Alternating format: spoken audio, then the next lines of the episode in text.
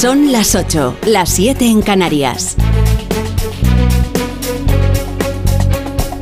En Onda Cero, La Brújula. Rafa La Torre.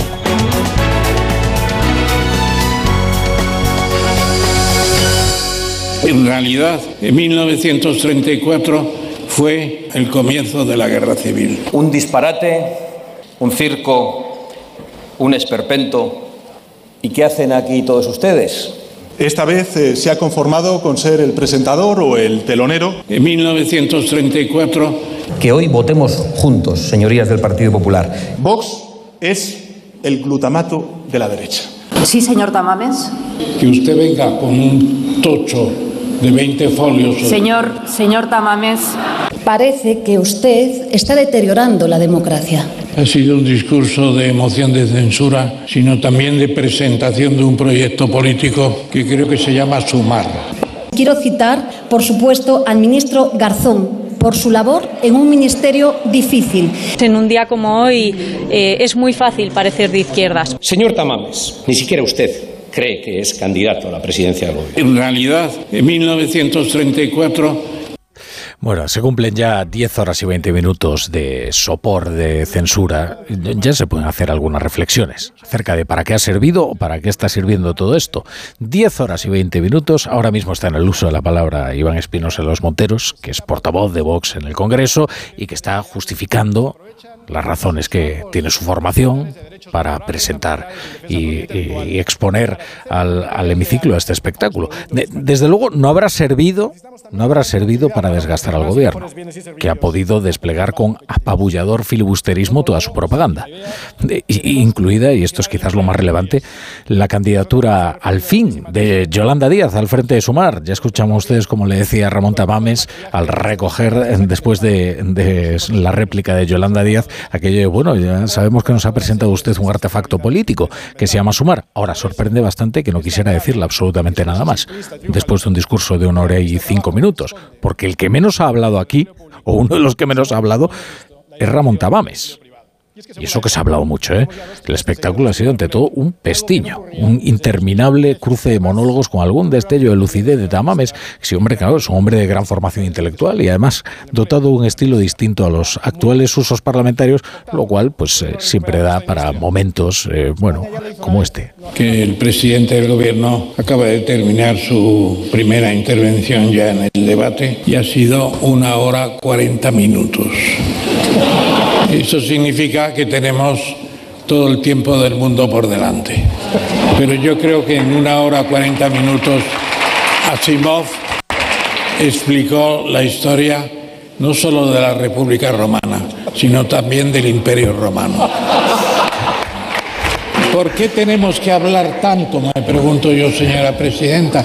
Esto ha sido de lo poco divertido, ¿eh? O sea, el, resultado, en fin, ya se puede decir 10 horas y 20 minutos después que es bastante grotesco, desde el habitual melopea antiglobalista de Vox, el candidato inverosímil, la perversión de las instituciones. Eh, bueno, pero además de grotesco por parte de Vox es que ha resultado perfectamente o está resultando perfectamente contraproducente. Porque si esto iba a erosionar a Pedro Sánchez, hombre, cuando a alguien se le ve incómodo desde la tribuna, desde luego... Eh, que hace discursos un poquito más breves, ¿no? Una hora y cuarenta minutos, tan cómodo se encontraba Pedro Sánchez, que tanto ha durado una sola réplica. Una. Una hora y cuarenta minutos. Y una hora y cinco ha empleado Yolanda Díaz para darle aire a su proyecto político personal. Y la sesión será recordada sobre todo por eso, porque Díaz ha presentado su candidatura personal, favorecida por el presidente del gobierno, que lo que quiere es procurarse cuanto antes un interlocutor distinto a Podemos, porque aquí hay un cruce de intereses bastante poco confesable, ¿no? Ninguno de ellos es el que todos eh, pretenden exponer a las claras ante los electores o ante los espectadores de esta moción de censura. Vox sabe que no va a ganarla. Lo que pretende es, de alguna manera, erosionar al Partido Popular, sobre todo, ¿eh? y ofrecerse, digamos, como antagonista a Pedro Sánchez. Pedro Sánchez, bueno, parece que trata de lanzar a Díaz para... Y, Díaz lo que quiere es casi hacerle, eh, bueno, pues eh, disputarla Podemos su espacio y hacerlo ya a las claras y con luz y taquígrafos, como se, ha, como se ha destacado tanto en esta sesión. Bueno, la primera hora y media más o menos ha confirmado la colusión de intereses de PSOE y Vox, que han escenificado un antagonismo que le resulta muy favorecedor a ambos. Ahora lo que llama la atención es que Vox presenta a un candidato. El candidato da su discurso, le contesta durante una hora y cinco minutos Yolanda Díaz con una perorata electoral cargada de, de falacias, de bullshit y de y el candidato ni siquiera le replica. Vaya, se entiende que, estaba cansado el hombre, pero es que la moción la ha presentado él. Que resulta que como Yolanda Díaz le a la maravillosa gestión de la dependencia, ni, ni, siquiera se le ocurre decir que en 2022 un 20% de los solicitantes de la ayuda para la dependencia murieran sin haberlo recibido. O como le dice que el PP votó no a la Constitución y este no le recuerda quién fue Fraga y que fue uno de los padres del texto constitucional. En fin, moción de censura, más bien el primer mitin de campaña del PSOE, y sobre todo de sumar para el agotador ciclo electoral que se nos avecina.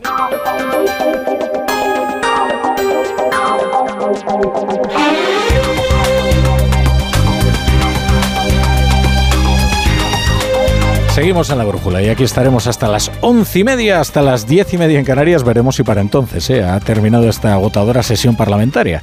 Ya nos vamos a la Cámara Baja con el equipo de informativos de Onda Cero, que se encuentra trabajando durante todo el día para contarle los pormenores del sopor de censura que allí se está viviendo. Empezamos por la intervención del gobierno que ha encontrado en esta cita la mejor plataforma posible para lanzar la precampaña electoral, incluida Yolanda Díaz, especialmente Yolanda Díaz. Juan de Dios Colmenero, buenas tardes. ¿Qué tal? Buenas tardes, Rafa. Pues sí, convertida Yolanda Díaz, la vicepresidenta del gobierno, en protagonista, porque así lo ha querido, lo ha dispuesto y lo ha decidido el propio presidente del gobierno, el propio Pedro Sánchez. No en vano.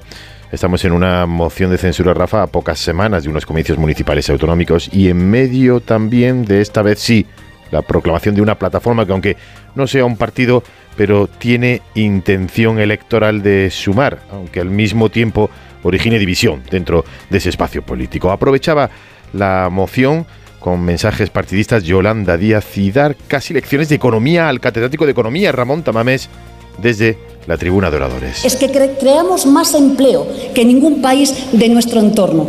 Tenemos récord de exportaciones, señor Tamames. Estamos a la cabeza de la ejecución de los fondos europeos en los que hoy quiero poner aquí en valor el trabajo que ha realizado el presidente del Gobierno de todos los españoles piropo de Yolanda Díaz a Pedro Sánchez, también a todos y cada uno que los ha nombrado con nombre y apellidos de los ministros del Ejecutivo y al propio presidente del Gobierno, también luego arremetiendo contra Vox y de paso contra el Partido Popular. Lo que va a hacer el Partido Popular con esta abstención es un pago indiferido, como se lleva en casa.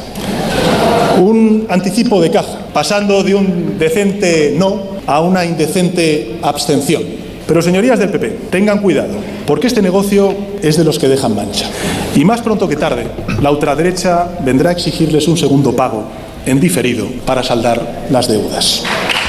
Sánchez contra el Partido Popular, Abascal contra Sánchez, Yolanda exhibiendo las acciones de su propio ministerio, todo ello en gran parte de la mañana donde supuestamente se trataba de presentar al candidato, al profesor Tamames, casi como un convidado de piedra en mm. gran parte de esa moción. Claro, es que lo primero que ha llamado la atención de esta ceremonia majareta de la moción de censura es esto que destaca Juan Dios Colmenero, que el candidato permaneció callado como un convidado de piedra durante todo el primer tercio, porque ha sido utilizado como plataforma también electoral de Abascal y de Sánchez, que han protagonizado un antagonismo muy favorecedor para ambos seguramente.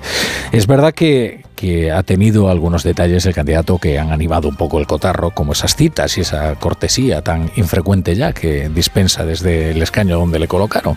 Claro que Tamames se ha cansado muy pronto y en lugar de fajarse en las réplicas con los candidatos se ha mantenido a la escucha, que está bien, pero hombre, uno espera algo más, ¿no? De una moción de censura. Si está permitido que Gabriel Rufián le explicara la transición. Bueno, seguimos en el Congreso. Ismael Terriza, buenas tardes. Buenas tardes, Rafa. Hace unos minutos Rufián le hablaba de la transición.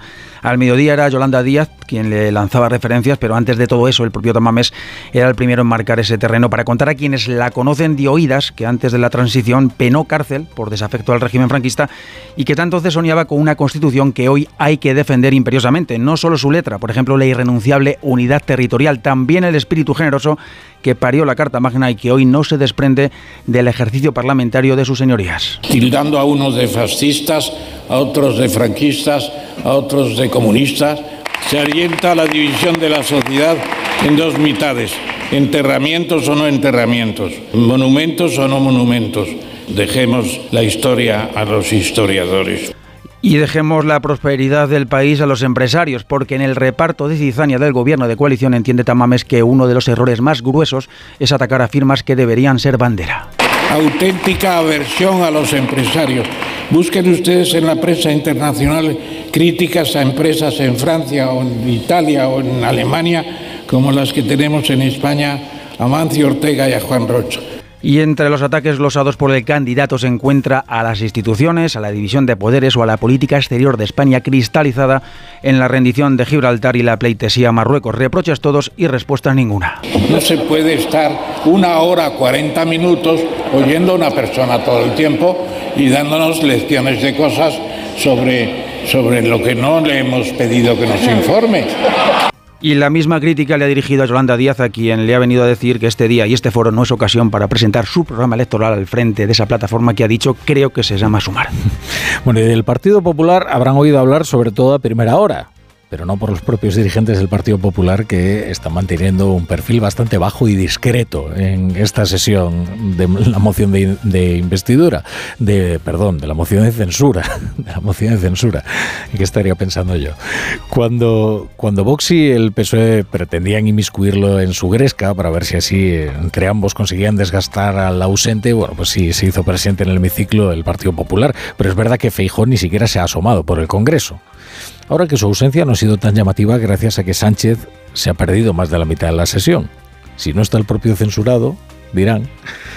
Hoy no ha hablado Cuca Gamarra y todo el PP ha mantenido un perfil muy bajo como de quien espera que todo esto pase cuanto antes. José Ramón Arias, buenas tardes. ¿Qué tal? Buenas tardes. Y es que desde el primer momento los populares quisieron dar la menor relevancia posible a esta moción de censura porque sabían que unos y otros, es decir, Vox y PSOE, iban a utilizarla para intentar meter en el debate, como así ha sido a su líder Alberto Núñez Fijo. Por eso, este decidido que a la misma hora en la que Sánchez de Abascal se referían a él y no en unos buenos términos, él se encontraba reunido con todos los embajadores de la Unión Europea acreditados en España en la Embajada sueca en Madrid.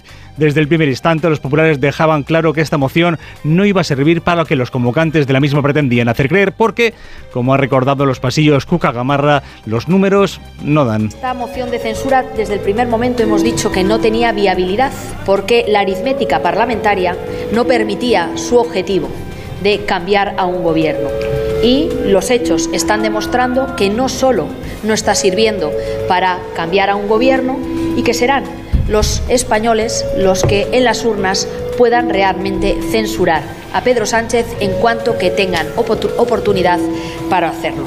Fuentes populares nos han confirmado que las apelaciones de Sánchez repetidas sobre la confluencia de Feijó con la extrema derecha son inocuas e inútiles y que hoy muchos votantes de Vox han podido percibir que no es una formación seria después de lo que ha ocurrido, de lo que se ha visto hoy aquí en el Congreso.